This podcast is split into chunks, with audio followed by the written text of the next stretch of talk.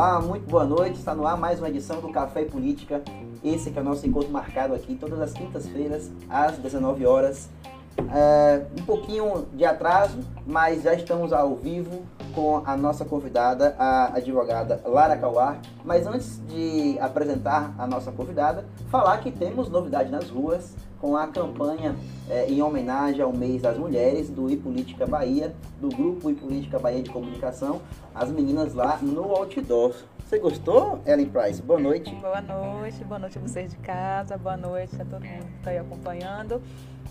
Eu gostei, eu adorei, né? Ah, pois é, eu falei que vinha novidades, a turma já estava acompanhando aí pelas redes sociais o trabalho é, com todos os parceiros. Acessem lá no Instagram e Política Bahia, veja as fotos. É, também siga os nossos parceiros, né, que foram muito importantes é, nesse, nessa campanha.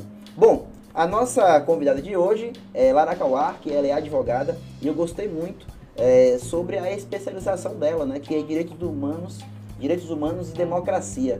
Vamos dar as boas-vindas à nossa convidada, Lara Kawar. Boa, Boa noite. noite. muito obrigado. Boa noite, viu? gente, muito obrigada pelo convite. Bom, é, como eu falei aqui agora há pouco, é, nos bastidores, é a primeira vez que você participa do nosso café, já esteve aqui no programa com a Larissa Moitinho.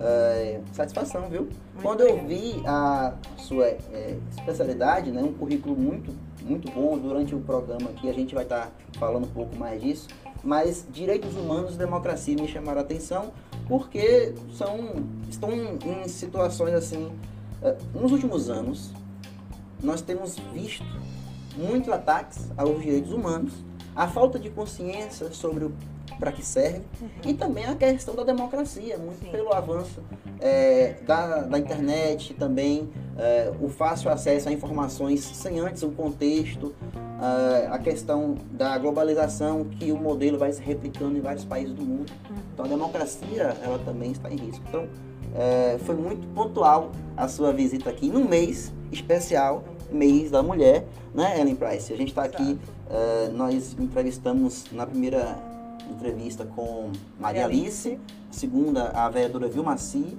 depois Lívia Mendes e agora alguém, né, da área de direito, que eu achei muito bacana.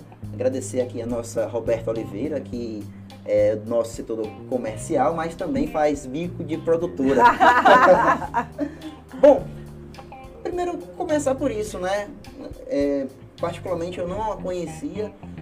Como foi que você se encontrou nessa questão de direitos humanos? É, você que é criminalista, advogada criminalista, né? Como foi que você se encontrou nesses temas? Então vamos lá. Eu acho que eu, eu, não, eu não, não é que eu me encontrei, eu sou defensora de direitos humanos, eu sou militante, eu acho que eu nasci assim. Eu nasci gritando, não foi, Roberta?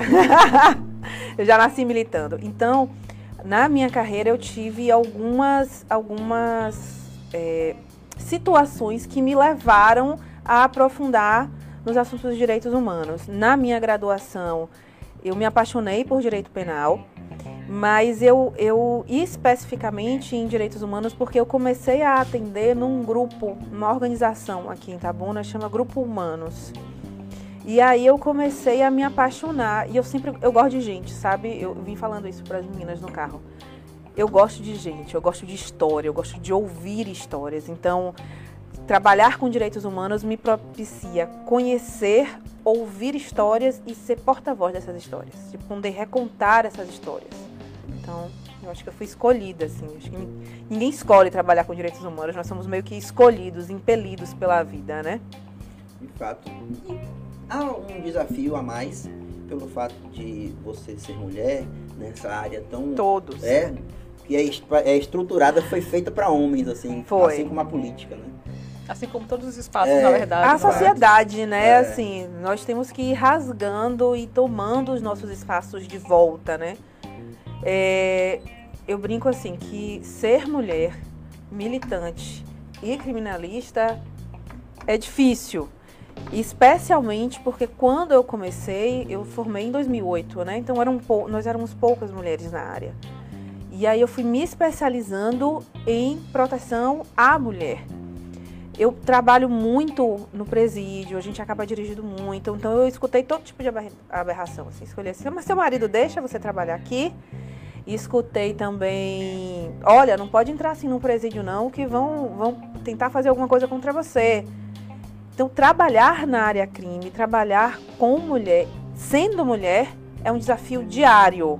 É um desafio diário a, a mim, enquanto mulher, a, a militante, a feminista, né? E eu acredito que eu devo irritar muitas pessoas, assim.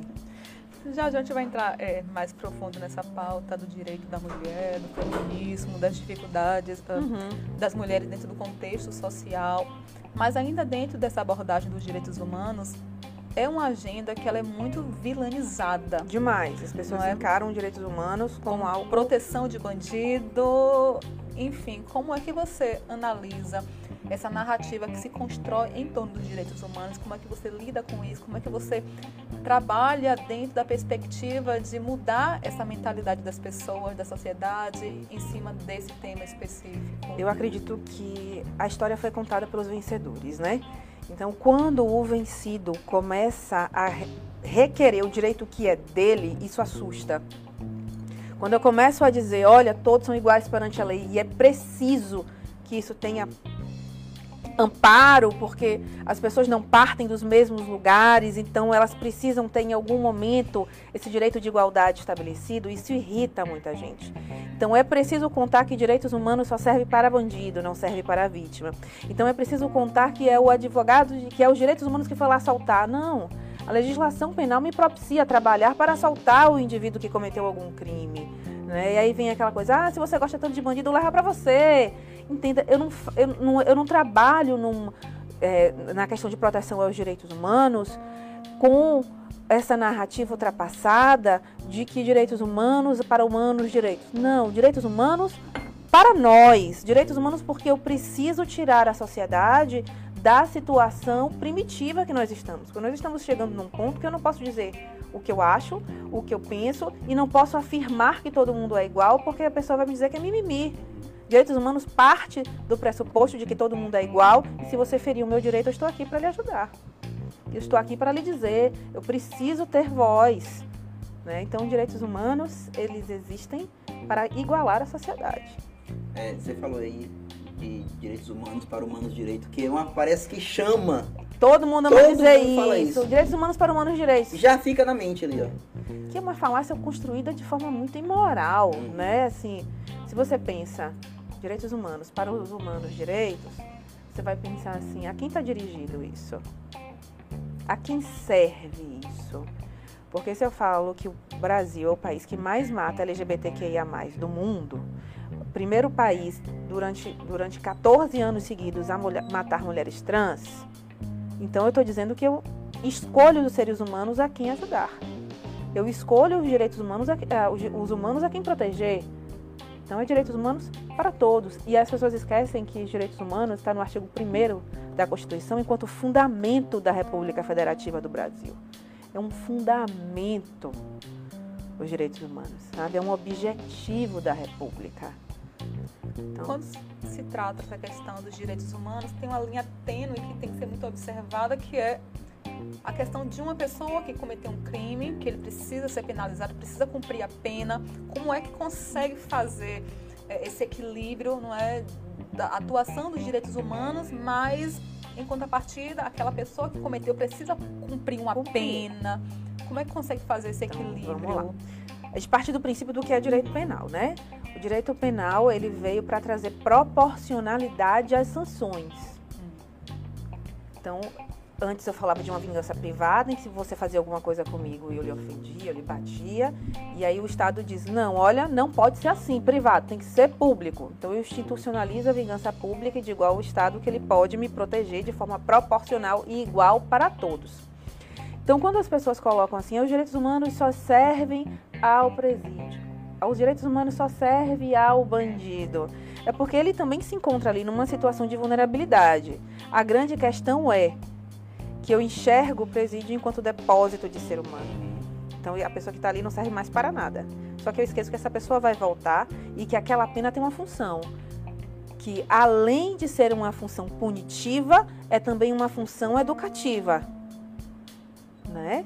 Então essa linha tênue, para mim, é uma linha muito bem estabelecida. Qual é a função da pena? Punir, educar, ressocializar. Exatamente. É isso.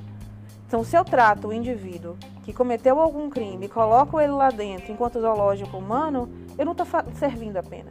Ou seja, o ressocializar foi não apagado, não existe, né? Ou seja, foi preso, tem que ficar lá, não, não tem e que eu ter um... entendo, sabe, André, que a vítima, ela não ah. quer justiça, ela quer vingança. Eu vítima, você é vítima, todos nós vítimas, a gente não quer justiça, a gente quer vingança. Por isso que eu não posso punir, por isso que é o Estado que pune, porque ele traz proporcionalidade na punição. É olho isso. por olho, todos ficam cegos. É, exatamente. A nível de violação dos direitos humanos, hoje, uh, quais são os maiores indicadores? Não é? Qual, qual, qual, aspecto os direitos humanos eles são mais violados hoje a nível de Brasil? Se a gente pensa numa situação interseccional, né, que está tão na moda falar interseccionalidade hoje, se a gente pensa numa situação interseccional, a gente vai escolher alguns requisitos. Então, a gente tem um requisito socioeconômico, um requisito racial e um requisito de gênero. Então, de forma muito clara, o pobre, a mulher, o LGBT e o preto. Ou seja, a pessoa que se enquadra em tudo isso aí, ela é isso. já perdeu em quatro. Porque é a população que foi invisibilizada. Ah, a gente sim. não diz assim, ah, minoria. Não, eu não sou minoria, eu sou maioria. Eu sou mulher, eu sou a maioria da população. Acontece que eu sou invisibilizada, minorizada o suficiente para o homem achar que ele é melhor que eu. É, isso, isso tem um aspecto importante porque a gente só vem discutindo isso assim, muito recentemente. Sim. Se você for analisar. Você o, o, decurso da história? Você formou em 2008, não foi isso? Foi. Veja na sua formação, do teu início da tua carreira. Para hoje. Para hoje. Veja como isso é recente. Né? O quanto uh, esses grupos sofreram. Demais. Durante todos, né? Exatamente. Até que se possa falar disso de uma maneira realmente que a sociedade possa compreender de fato. Porque a gente cai naquela do, do esquecer do ressocializar, ou seja, isso também tem uma questão de como as coisas são tratadas no, nas mídias, por exemplo. É, isso é uma questão de construção da sociedade. Cultura. É, quando eu construo a sociedade dizendo que a, a mulher deve permanecer em casa, né, que o preto não serve a todas as funções, que o LGBT tem alguma coisa errada, eu educo a sociedade para pensar desse jeito. E aí eu até brinco com os meus alunos, assim, gente, eu até aceito que você fale mimimi, mimimi, se você não está num processo de educação. Porque educar é difícil, educar é ruim. Edu se, no processo de educação ele é lento. Então as pessoas dizem, é mimimi, porque eu sei. Eu digo, opa, então tá batendo aí em alguma coisa em você. Vamos analisar aí por que, que você tá achando ruim? Aí eu tô achando ruim porque eu não acredito nisso. Aí eu tô achando ruim porque eu, me, eu, eu acho que eu, na concorrência eu perco. Mas observe aqui, na linha de partida, você parte da onde? E as pessoas que não têm acesso à educação saem da onde? Então, a gente precisa educar a sociedade, que é um processo lento, é um processo difícil, e a gente precisa entender que parte de um pressuposto de vontade da pessoa. Esse avanço nessas discussões é, eu enxergo muito como o avanço da tecnologia, das redes sociais, que proporcionaram as pessoas. discussão ampla. Ampliar a discussão, porque normalmente qualquer tipo de debate sobre qualquer assunto você discutia no seu local de trabalho ou dentro da sua casa, ou no máximo um vizinho na rua, sempre nem nesse núcleo. Aí você. A rede social ela toma uma proporção, né, principalmente de 2008, 2009, 2010 para cá. E aí as pessoas que às vezes pensava alguma coisa ou sentia alguma discriminação por algum ponto, mas era silenciado. Acho que praticamente conhecer uma outra pessoa no outro lado do mundo, no outro lado do país, que tem o mesmo sentimento, a mesma é, revolta, né, por uma situação específica, é aquela pessoa percebe, poxa, eu não sou a única, né? Então, eu posso gritar porque eu sei que vai ter outras pessoas também na mesma sintonia e essas pessoas puderam se encontrar e isso veio para fortalecer o debate, tanto é que hoje essas pautas que alguns anos atrás eram completamente ignoradas e invisibilizadas, hoje elas têm destaque, não é? é tanto que hoje para você fazer, não existe mais a narrativa de que de opinião somente.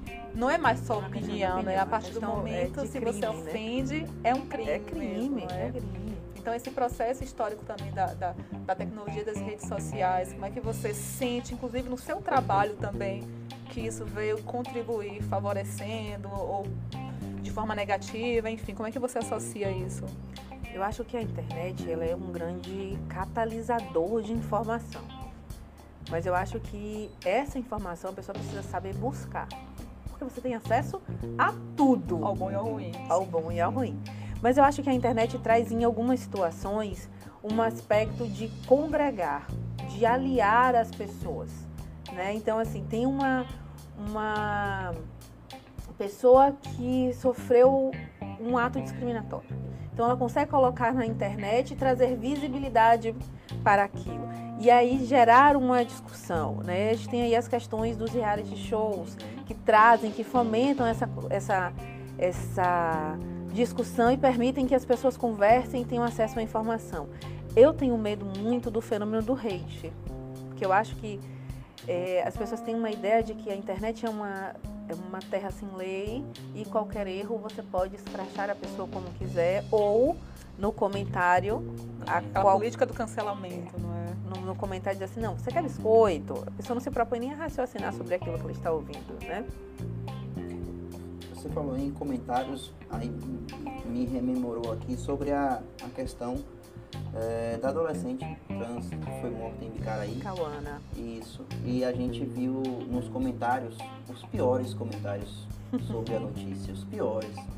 E são, eles estão anônimos.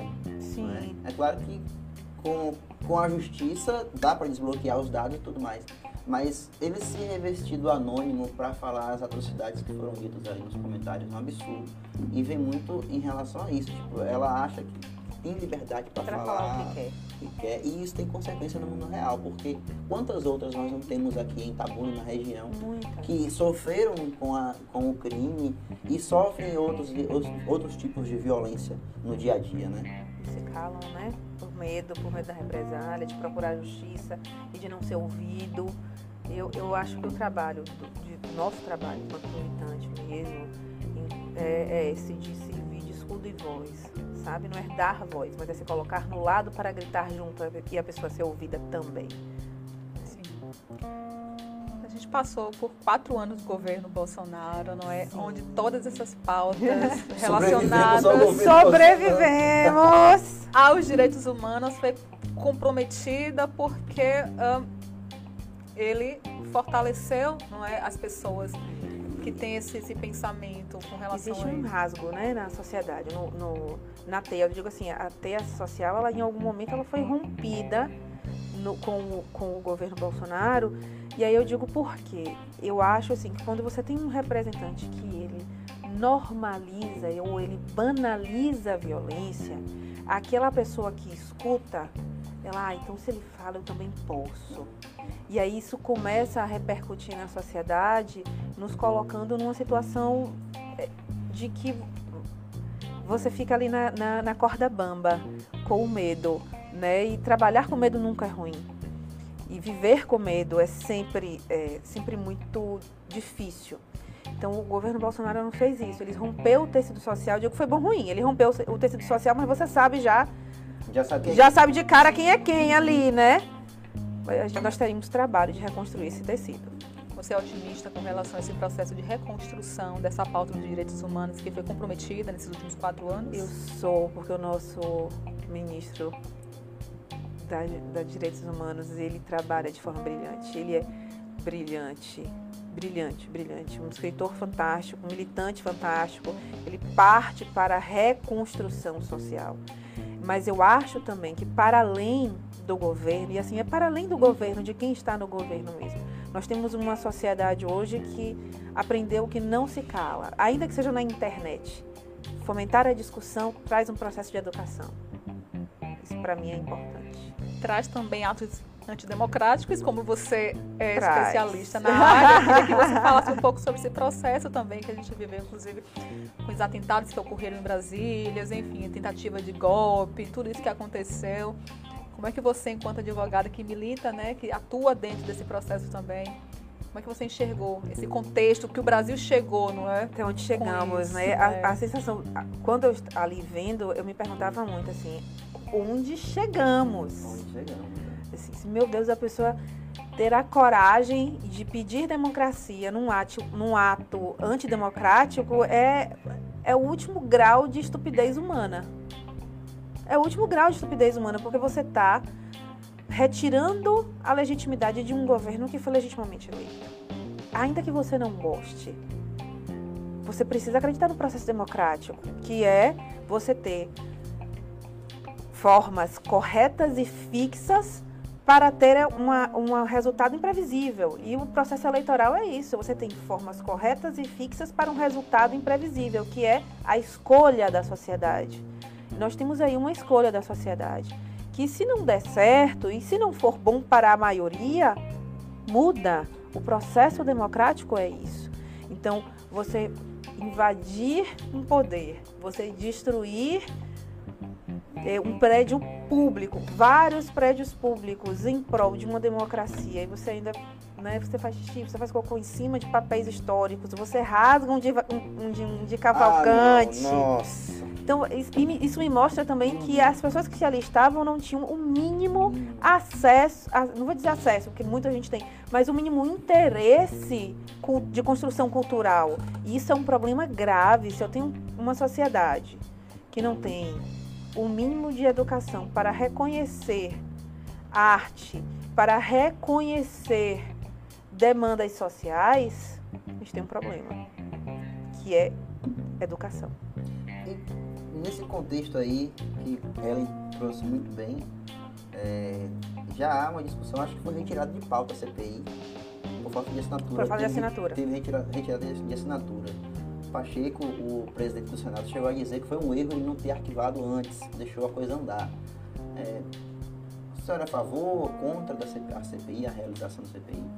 Acha que esse assunto deveria ser realmente tratado Eu a fundo? Eu acho que tem que ser tratado a fundo. É preciso. Assim, ah, foi arquivado. Mas arquivado por ausência de pauta demonstra covardia, né? Então eu preciso que os processos eles tenham início, meio e fim. Ainda que seja um fim que eu não concorde. Mas eu preciso saber o que aconteceu de fato. Né? Isso também nos leva a outra discussão, que é o que? Quando eu vi as obras de arte sendo ali da. Um relógio que não Porque, tem mais conserto. Assim, no Brasil, hein, Ellen Price, a gente não, de tédio não morre, né? Porque no Brasil. Também não. Todo dia é um sete uh, Sabe, eu tava, num, eu tava num momento assim, porque olha, eu acho que desde 2013 que o Brasil não tá normal.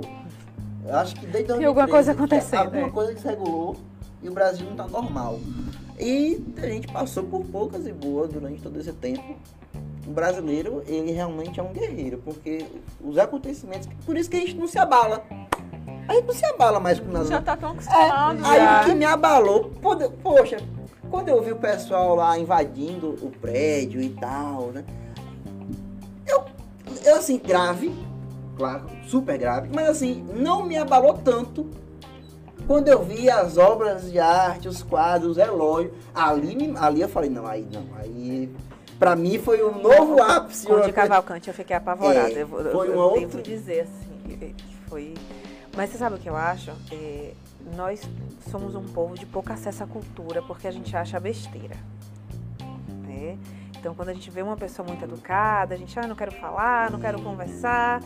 E, e, acesso à cultura é algo que só vem com, a, com um processo de educação. Então, eu preciso reconhecer que aquilo é bom, mas eu só reconheço que aquilo é bom se eu tiver educação. E aí a gente tem a estruturação do Planalto com a, a, a, a, primeira grande dama né, que nós temos, que foi a Dona Ruth Cardoso, que ela estrutura o Planalto todo, ela prepara o Planalto para receber visitação. Né? Eu digo, gente, a alçada de Dona Ruth deve estar assim. Nossa. Porque ela preparou o Planalto para ser o que é, um, um local em que as pessoas vão visitar, vão conhecer e que ela tem acesso a várias partes culturais do Brasil e dos presentes que chegam do mundo. Então é um processo que você destrói a memória do seu país. Então, nós, então nós somos um país sem memória. Nós temos aí um, o, o, antigo governo que ele retira todas as obras de arte de matrizes africanas do Planalto. Já teve um incêndio é, no Rio de Janeiro do, do museu exata, exatamente, de 2019. Porque não tinha manutenção no museu. Teve também um incêndio na é, Cinemateca de São Paulo. Sim. E aí você vai pensar assim, tá bom, não tinha museu, fechou, que não tem visita. Você vai pensar que você vai em Salvador, você vai no Pelourinho na festa, mas você não entra no museu. Nós somos um país que não conhece a nossa história, a gente não sabe o porquê do 2 de julho na Bahia. A gente conhece o porquê do 4 de julho, que é a independência americana, e eu não sei a revolta dos malês na Bahia.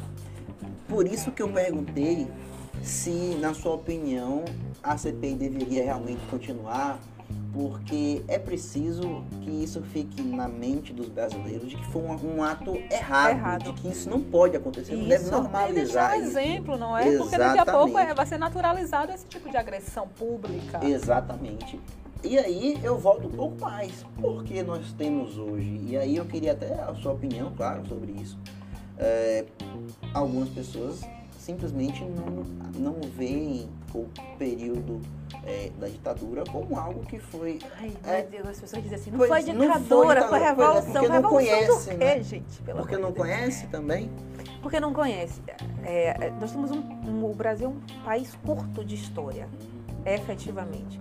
E nós temos várias ditaduras. A gente, tem, a, a gente tem uma ditadura que a gente chama de era. A era Vargas É. foi um período ditatorial. Sim. Aí você tem é, Vargas que manda entregar o gabinário de presente para uma criatura nazista. Até a Constituição, eu acho que nós, o mundo, o, o Brasil, perdão, vem nesse processo, não é? Isso.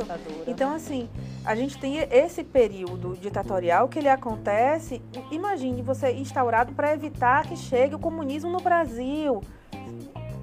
Nós nunca estivemos perto do comunismo tomar nada no país. E ainda há quem jure hoje. Aí você não é. Aí você vai e instaura um golpe militar, você retira a possibilidade das pessoas se manifestarem. Até hoje nós não sabemos o que aconteceu, porque a CPI da verdade do golpe militar não anda. Então nós não temos acesso a documentos, nós não temos acesso a nada. Ah, Lara, mas os estudantes também cometeram excesso.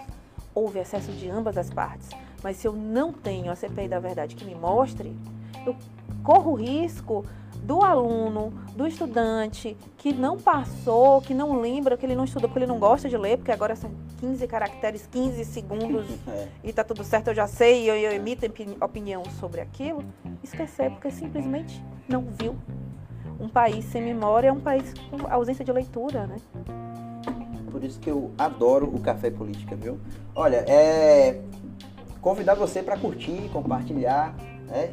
enviar para os seus amigos. Claro, é, ao final do programa estará também no Spotify. Quero agradecer também aos patrocinadores. Inclusive temos patrocinadores novos aqui, 88 Flash. Para você que está aí precisando daquele carro, então é só acionar o 88 Flash que vai chegar rapidinho, né? Exatamente, muito mais barato, muito mais em conta, né? E claro, é, o parceiro que está sempre com a gente aqui, que é a UNEX. Então, a Faculdade de Medicina UNEX também é parceiro. Movimente seu futuro, venha de nota do Enem ou vestibular, UNEX em Itabuna. Ah, teve até uma participação aqui de uma figura especial, que mandou um abraço pra gente. Eu acho que você conhece. Deixa eu ver aqui. Larissa Moitinho. Beijo, Lari. Beijo, Lari. Moitinho. Boa noite, bancada linda. E um abraço especial para a colega maravilhosa, Lara Cauá. Tudo Beijo, bem? Lari. É, Geildo Pereira manda uma pergunta aqui: quais são as características gerais dos direitos humanos? É um assunto muito relevante. Com certeza esse aluno de direito. Porque o primeiro tópico que a gente dá aula, quais são as características de direitos humanos? Eles são universais, imprescritíveis, inalienáveis. Mas o grande lance dos direitos humanos é que quando ele entra no ordenamento do Brasil, ele vira um direito humano fundamental. Em sendo direito humano fundamental é cláusula pétrea. Não pode ser retirado, não pode ser suprimido. A gente só pode acrescentar direitos humanos e nunca retirar. Se é, é cláusula pétrea, por que tanta dificuldade em se implementar de forma efetiva? Porque a gente não acredita no ser humano. A sociedade não acredita no ser humano, a sociedade desrespeita o ser humano. Já pode ser o corte aí, viu, produção? Porque ela foi Cirúrgica. certeira. Que até se fala agora da continuidade aí. Ela, ela lacrou, você viu aqui? Ela, ela veio com isso e. É, Maravilhosa. Gostei. Ah, é só a aula aqui, viu? É, Assunto muito relevante. Cássio Varjão também mandou um abraço aqui. Lívia Mendes, boa noite. Boa noite. Boa Lívia noite, Mendes. Lívia. A foto É da Lívia gente Mendes? É rendeu. Lívia viu? É Mendes? Lívia É Lívia Mendes. Mendes. Eu só conheço uma. Não, porque teve alguém que participou com outro sobrenome aqui. Quem foi? Foi Lívia Macedo. Lívia Ah! Macedo. Beijo, Livinha. Beijo. Pois é. É, aí, nessa pergunta que a Ellen fez, eu até complementaria, mas você foi tão certeza, foi, ela foi tão assim, didática, é, sobre justamente essas questões é, das dificuldades é, de acesso à, justiça. Né? A gente trouxe aqui um, um outro colega da área do direito, que foi Jefferson, e eu perguntei sobre isso também. O acesso à justiça hoje, atualmente, ele está melhor do que era 10 anos atrás? Ainda mais para as minorias que não são minorias, né?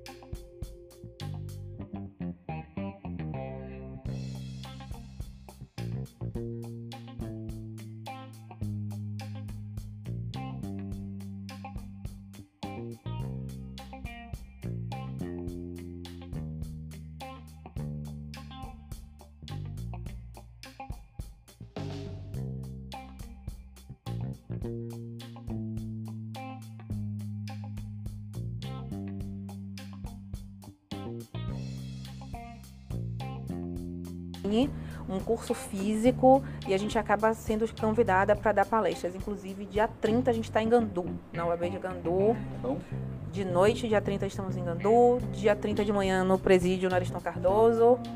Maravilha, viu? Parabéns aí pelo trabalho. Deixa eu ter um Instagram para poder Tem. as pessoas É conhecerem. arroba daz.mariaxs, das Marias. Arroba daz.mariaxs, das Marias. M-A Ma- M-A-R-I R-I-A-X-S, ele vai colocar na tela. das Marias. Vai colocar na tela. Aí lá você tem o Instagram É de esse todas aí? nós. É esse aí? Isso. E lá nós Tá temos o sem áudio? Instagram de todas Sem áudio? nós. Voltou. Voltou? Bom, então esse aí é o Instagram. Tá com áudio? Com áudio. Ai, beijo, Diva. Tem uma amiga que tá me vendo, tô muito chique. Dos Estados Unidos. Muito, muito chique, gente. Ah, foi aí? Bom, Vê- agora- Dá uma olhadinha no Bom, comentário que é- tá aí. Paulo Damásio, Paulo Jorge Damásio, e política sempre com qualidade nas entrevistas. Parabéns. Muito obrigado. É, a Larissa Moitinho, ela complementa aqui. Tem uma pergunta. Essa pergunta é boa, viu, Júnior Paim? Eu vi essa notícia, fiquei. ah, Boa. A Larissa Moitinho complementa aqui, em relação à ditadura, no governo passado, houve um movimento coordenado para a construção de um, abre aspas, apagão histórico desse período da ditadura. Mas é um, é um período que é, a gente precisa observar também que quando a gente tem governos opostos, a, a sociedade ela impacta, né? Então você tem um, uma ditadura e você tem aí um governo democrata. Depois você tem um governo de direita, direita, direita, um governo de esquerda. Então isso faz com que a construção social ela fique confusa. Não há continuidade. Não há não continuidade é? e, e, isso provoca com que faz com que os extremos apareçam de forma muito forte. E aí cada extremo conta a história à sua maneira.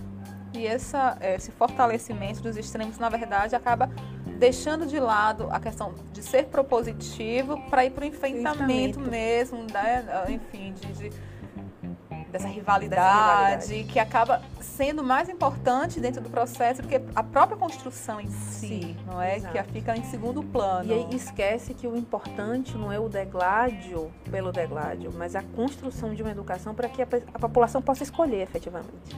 Mas é melhor tanto para um quanto para outro manter a população invisibilizada, esquecida e sem acesso do que o educar a pessoa. Né? Você acha que isso é proposital?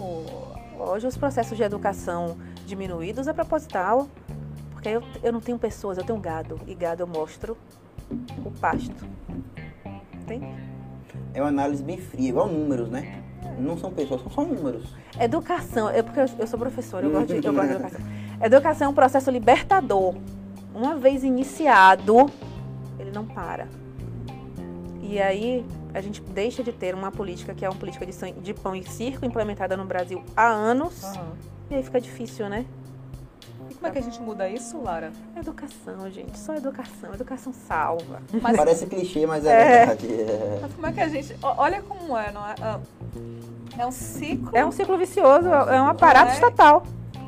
Você acredita na, na como eu pontuei antes, a questão das redes sociais promoveu uma realidade onde a gente pode debater esses assuntos, não é? E ter mais acesso às informações. Você acredita que através desse processo novo que a tecnologia nos trouxe, que as redes sociais nos trouxe, é possível que a gente possa moldar essa geração para que lá na frente elas tenham uma concepção diferente da importância da educação e a gente venha de forma gradativa a médio e a longo, bem longo, bem longo prazo. prazo. Eu acho que ajuda. Eu acho que ajuda. Mas eu acho que o acesso às informações, se eu não souber consumir aquilo, também não adianta. Então, eu, eu, eu, quando eu digo acesso à educação, é aquela educação primária, de saber ler e compreender aquilo que eu estou lendo. Porque o leitor não é aquele que junta letras, é Sim. é aquele que decodifica a informação. Então, eu posso colocar na internet o que eu quiser e eu vou ter acesso ao que eu quiser, porque eu tenho informação de tudo.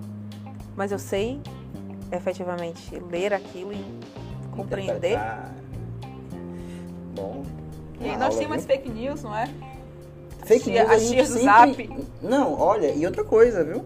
Inteligência artificial na produção de fake news, a rodo. Nossa, a tendência é só piorar, porque fale isso. É, não me desanime, meu oh, filho. minha amiga, porque assim, Calma. E nesse campo aí, a gente, antes de melhorar, vai piorar um bocado, tá bom assim? Antes de melhorar, Precisa acreditar que vai melhorar. É, senão, o que, é que vale a pena mais, não é? Olha, o Juninho Paim, ele traz aqui uma notícia que eu fiquei também muito chocado, mas é bem típico, né? De, de, de países como, como esse. É, Júnior Paim, ele pergunta, Lara, no país Uganda foi aprovada uma lei ontem que prevê pena de morte para pessoas LGBTQIA+. Uhum. O Tribunal de Haia não pode interceder nesse sentido? Pode, mas tem precisa ser provocado. Quando a gente fala no sistema de proteção dos direitos humanos, a gente fala em um sistema elaborado para. Porque o, o judiciário é inerte. Então a gente precisa uhum. provocar o judiciário. Né? Nós temos violações graves em todo o território africano, em todo o continente europeu. A gente pensa que a Europa é um lugar maravilhoso, mas a gente tem violações graves. Mas a gente precisa provocar o judiciário. A gente está falando de judiciário, mas você está falando de um, um, tribunal penal internacional. Precisa ser provocado. Né? E aí você precisa uma, uh, que isso seja feito de maneira oficial por qualquer pessoa. Porque os sistemas de peticionamento que chama assim para você ter acesso a um sistema de peticionamento acessível a qualquer pessoa, feito inclusive pela internet. Não precisa levar, sair do país com um negocinho no bolso para dar entrada numa petição, não. De qualquer lugar. De qualquer lugar você faz. Viu aí? Eu fiquei também. Nossa, são realidades, são realidades muito diferentes. A Diva Mas... Brito, ela responde aqui, viu? É ela que está nos Estados Unidos? Uhum. Chique é ter uma amiga advogada. Chique é ter uma amiga advogada tão competente e com tanto propósito. É, ela complementa aqui. O maravilhoso é ver o alcance que a tecnologia nos proporciona no processo de educar Sim. sobre os direitos humanos. É uma tarefa árdua, mas Lara tem isso como missão e faz a diferença no mundo. Oh, que bom. Diva Brito. Vamos entrar um pouquinho na pauta do direito da mulher, não é? Estamos no mês da mulher, mês programação da mulher. especial do mês da mulher. E eu queria primeiro, uh, ah, para abrir essa pauta, as mulheres, Lara, elas vêm do processo histórico de silêncio, né? Sim. E nos últimos anos, a gente conseguiu é, desenvolver um potencial, um nível de construção de, de, melhorias. Claro que isso é um processo que já vem de décadas atrás, a gente tem o sufrágio, tudo isso. Mas hoje, essa capacidade das mulheres de silenciar, ou de não mais se permitirem serem silenciadas, aumentou muito, não é? Uhum. Então, esse hoje o mundo é completamente revolucionário dentro dessa pauta. Claro que ainda tem muita coisa para melhorar, melhorar, porém muito já foi melhorado. Como é que você, a que você atribui né, esse rompimento mesmo do silêncio das mulheres nesses últimos anos? É, vamos lá. Eu acho que a, a nós, não, eu acho que não foi rápido, sabe? Eu acho que a construção das ideias feministas, ela vem em ondas, né? Primeira, segunda, terceira onda. Uhum. E aí a gente vem aí o direito ao voto. São direitos que eles foram conquistados de forma muito para e passo, muito pouquinho para a, a implementação, a prestação, sabe? E aí chega uma hora que a frustração ela vai gerando uma, uma insatisfação até que o grito vem.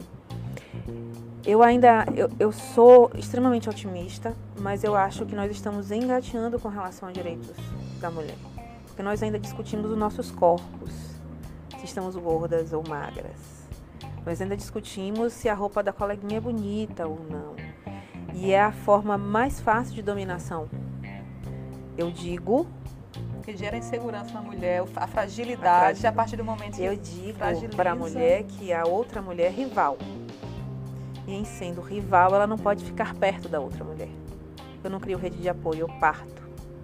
Eu, eu acho que agora nós estamos percebendo que andar em rede, andar junto, a gente con consegue um propósito muito maior, sabe? Eu acredito muito no processo de educação feminista, porque a gente fica dizendo que o feminismo é o contrário do machismo, não é não, viu gente? Pelo amor Nossa, de Deus. Nossa, essa fala Pelo é terrível. amor de Jesus. Não é, nós não estamos em, em parâmetros diferentes. O feminismo está para um processo de igualdade. E aí, tanto é que a gente consegue, né? A primeira onda, a segunda onda feminista, a questão Sim. dos votos, e a gente vai trazendo a igualdade entre homens e mulheres, que não é tão igual. Vamos pensar assim de um jeito bem rapidinho a gente já pode trabalhar, sai correndo, né? Vai pro trabalho, volta. Mas quando a gente volta, quem é que faz a comida em casa? Quem é que tem que passar o olho em casa para saber se a roupa tá, tá lavada, se a casa tá arrumada, se a comida está pronta? A gente coloca isso como uma responsabilidade feminina. Então nós temos uma geração de mulheres cansadas porque a gente luta pela igualdade e a gente não consegue implementar nas nossas casas. Sabe? Então eu acho que esse processo de educação feminista traz um avanço enorme, mas nós precisamos avançar muito, principalmente nas nossas pequenas realidades. Transformar pequenas realidades muda o mundo. Então é chegar em casa e dizer para o seu filho que é trabalho dele também limpar a casa. Não só da irmãzinha. Porque quando a irmãzinha casar, se ela casar com um homem, ela não vai chegar em casa e ter uma tripla jornada de trabalho porque ela vai estar de igual para igual. Eu sempre digo para as minhas clientes assim: é, se você chega em casa e você não tem ninguém para fazer as coisas para você na sua casa, você não paga pelo esse serviço de cuidado, e você vai para a cozinha e seu marido fica no sofá, a gente tem algum problema. eu acho que a gente precisa também compreender que é, isso procede a partir do momento que não é opção, porque tem mulheres que optam por isso também, né? O eu, ficar em casa é maravilhoso, isso, é, se eu, for uma opção, se for uma opção. Se for uma opção. Eu, mas você fazer isso única exclusivamente. Tarefa doméstica, assim, quem me olha não acredita, mas eu adoro cuidar de casa. Sim, então, mas isso tem que ser Só não gosto de passar roupa porque eu não sei, o resto eu adoro. Acho que tudo, né? Mas porque tem que um processo de opção. Exatamente. Se for algo que só você faz, porque se você não Imposição. fizer, não vai fazer, ninguém vai, uhum. vai fazer. Correto. Acho um problema aí. Feminismo não é questão de padrão, não é questão não, de escolha. Não, o feminismo é uma questão de igualdade. De educação para a igualdade entre gêneros. Não é nem de escolha, é de uma situação de igualdade entre gêneros. Se o homem pode escolher chegar em casa e não fazer a comida, a mulher também poderá fazer. Se ela escolher ficar em casa, se for uma escolha de um processo não violento, livre e consciente, está tudo bem. É importante porque acho que as pessoas têm uma visão que acabam é, marginalizando dentro desse processo mulheres que escolhem serem donas de casa, por exemplo. Uma é? escolha, sendo, não há o problema é, nenhum. É isso assim, a escolha tem que ser livre e ordenada. Sim. Eu escolhi, ótimo Assim como se fosse o meu marido escolher ficar em casa, também seria Sim, ótimo. Sim, correto. O que a gente não pode é nessa situação. Uhum. Volto para casa os dois. Quem é que vai fazer a comida? Quem é que vai limpar a casa? Quem é que no outro dia vai se preocupar em colocar a roupa na máquina? Se for os dois, tá ok. Se for um só, temos um problema. Mas você percebe também. como é difícil? Se tiver filho, eu sempre digo assim: se a gente colocar uma fila de homens e mulheres, vamos colocar uma fila. Dê um passo quem sai de casa sem se preocupar com nada. Quem dá o passo é o homem ou a mulher? É o homem. Dê um passo para frente se você consegue durante uma hora por dia ou três vezes na semana fazer uma atividade física sem se preocupar com o que está acontecendo em casa. Vai ser o homem. se você consegue sair para fazer a sua mala e fazer só a sua. Se deixar o filho com febre em casa, quem é que vai para levar para o médico? Não pediatra. A fila de espera está lá. Tem mais mães ou pais? Temos um problema. Entende? Que é uma educação para a igualdade que é difícil? Os Objetivos de Desenvolvimento Sustentáveis, uh, que é, são é, metas determinadas pela ONU, ONU. É? são 17 objetivos. Sim. Em relação ao cumprimento da Agenda 2030, tem como item número 5 a questão da igualdade de gênero, gênero. e empoderamento de mulheres e meninas. Sim. Você acha que o Brasil caminha nesse processo? Nós temos, nós temos políticas públicas que nos ajudam a pensar nisso, sim. Inclusive da, da, da importância da mulher, por exemplo, no ecossistema, a importância das mulheres de povos tradicionais para a implementação da igualdade. Mas a gente precisa caminhar muito. Deixa eu te fazer uma pergunta que eu tenho um pouco polêmica sobre. Você acha que existe uma problemática na discussão do empoderamento feminino com o fortalecimento da sexualização do corpo feminino que acabam se cruzando e não acho. Olha que resposta ligeira. Não acho. Vou lhe explicar por quê. Enquanto eu domino a minha sexualidade, eu, eu, eu faço com que as pessoas fiquem muito preocupadas comigo. Só que as mulheres não são ensinadas a dominar sua sexualidade, os homens sim. Vou falar, Roberta, fala-me Jesus. E aí, assim, ó, os meninos são ensinados que não tem problema nenhum em ficar horas no banheiro brincando com você mesmo. A primeira coisa que a menina aprende é sentar e a fechar a perna, para não ocupar espaço. Então o problema não está no que a mulher faz com o corpo dela. Mas se ela tem consciência do que, é que ela está fazendo, é porque ela quer fazer. Ou se ela está servindo a algo. Você acha que não, Mas... você não entende que acaba, de uma certa forma, alimentando o patriarcado? Porque, na verdade, os uhum. homens são os maiores consumidores desse produto. Da pornografia. Sim. Como é que a gente consegue encontrar essa linha de equilíbrio, não é? De Quando a gente ter... tiver consciência da sexualidade. Nada dá mais medo numa sociedade do que uma mulher com a sexualidade livre. Mas a gente tem mulheres que não sabem a estrutura de uma vagina.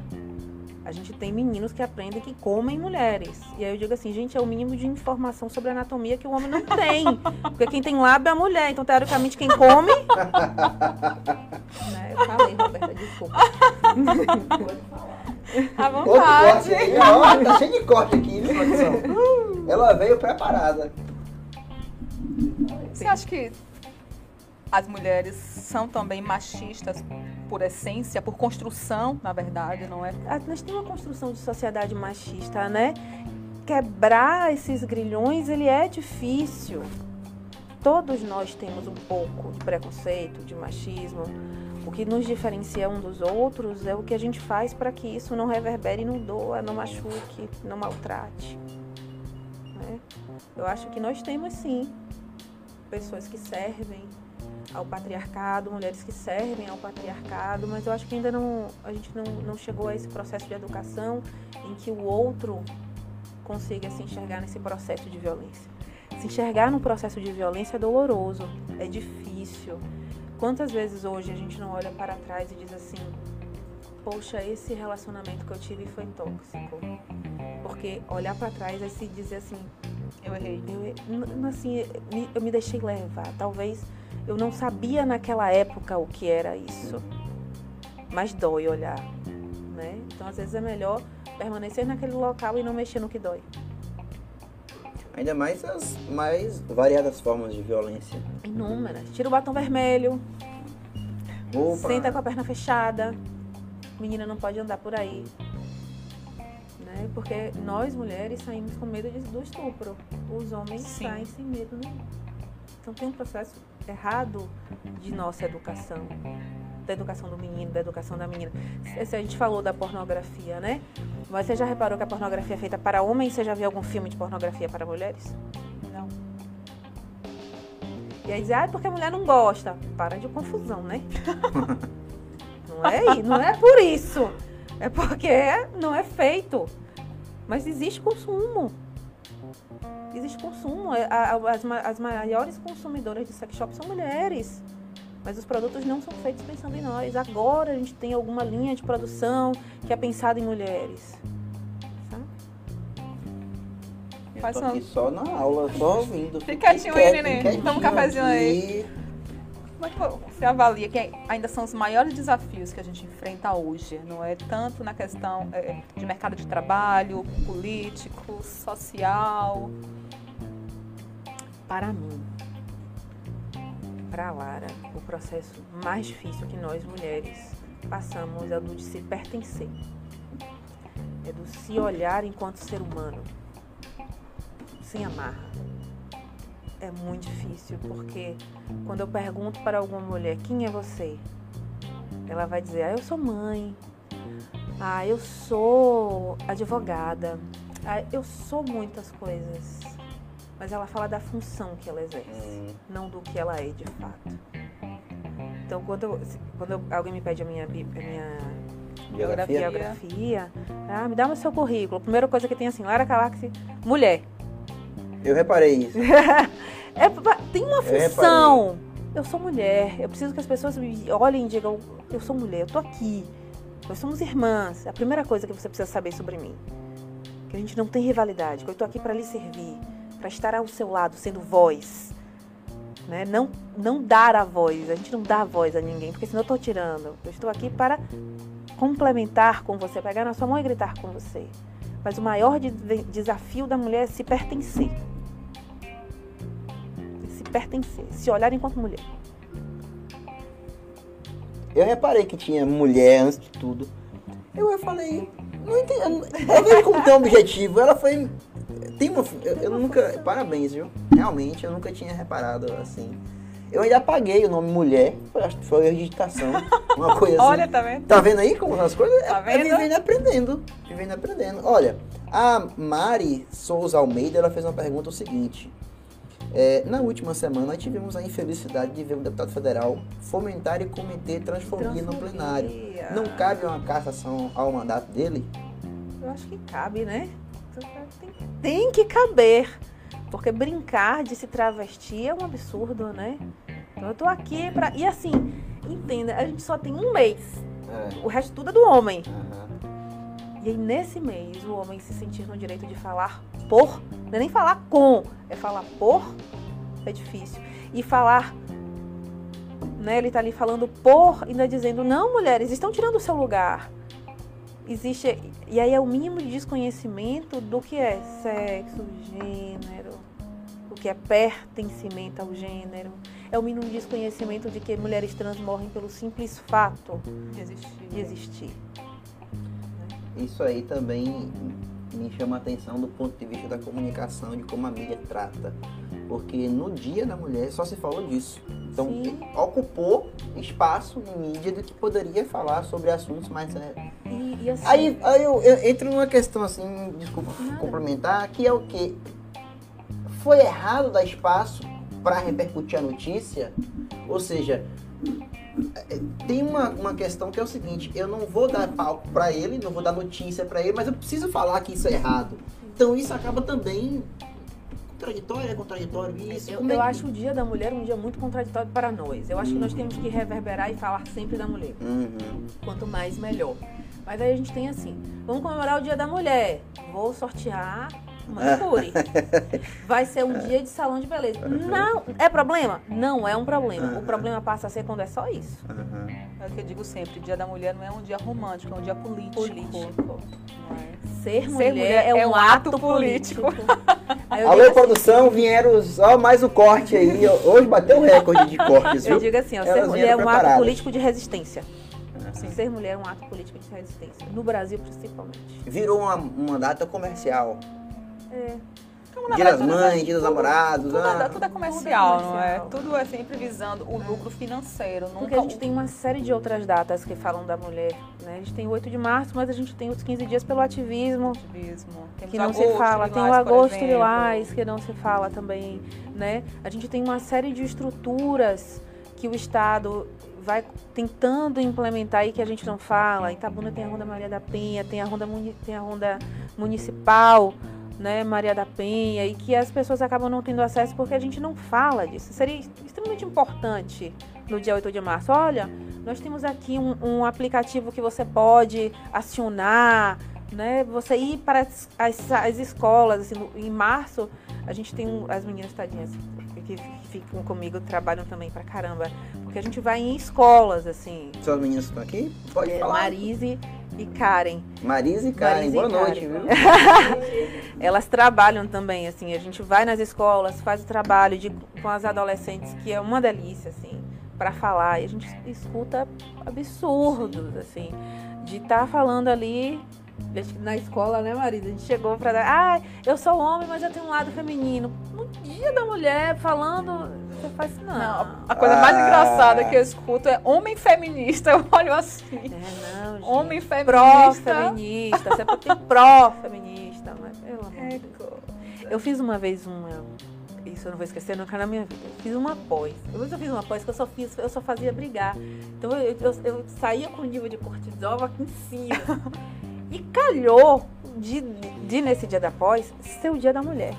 E aí eu, eu promovi ali naquele dia um, um, uma- um círculo de comemoração para as mulheres. E tinham três homens na pós. Eu fiz, não, olha, hoje vocês não irão participar e expliquei, porque nós estamos em um momento em que nós temos um protagonismo feminismo.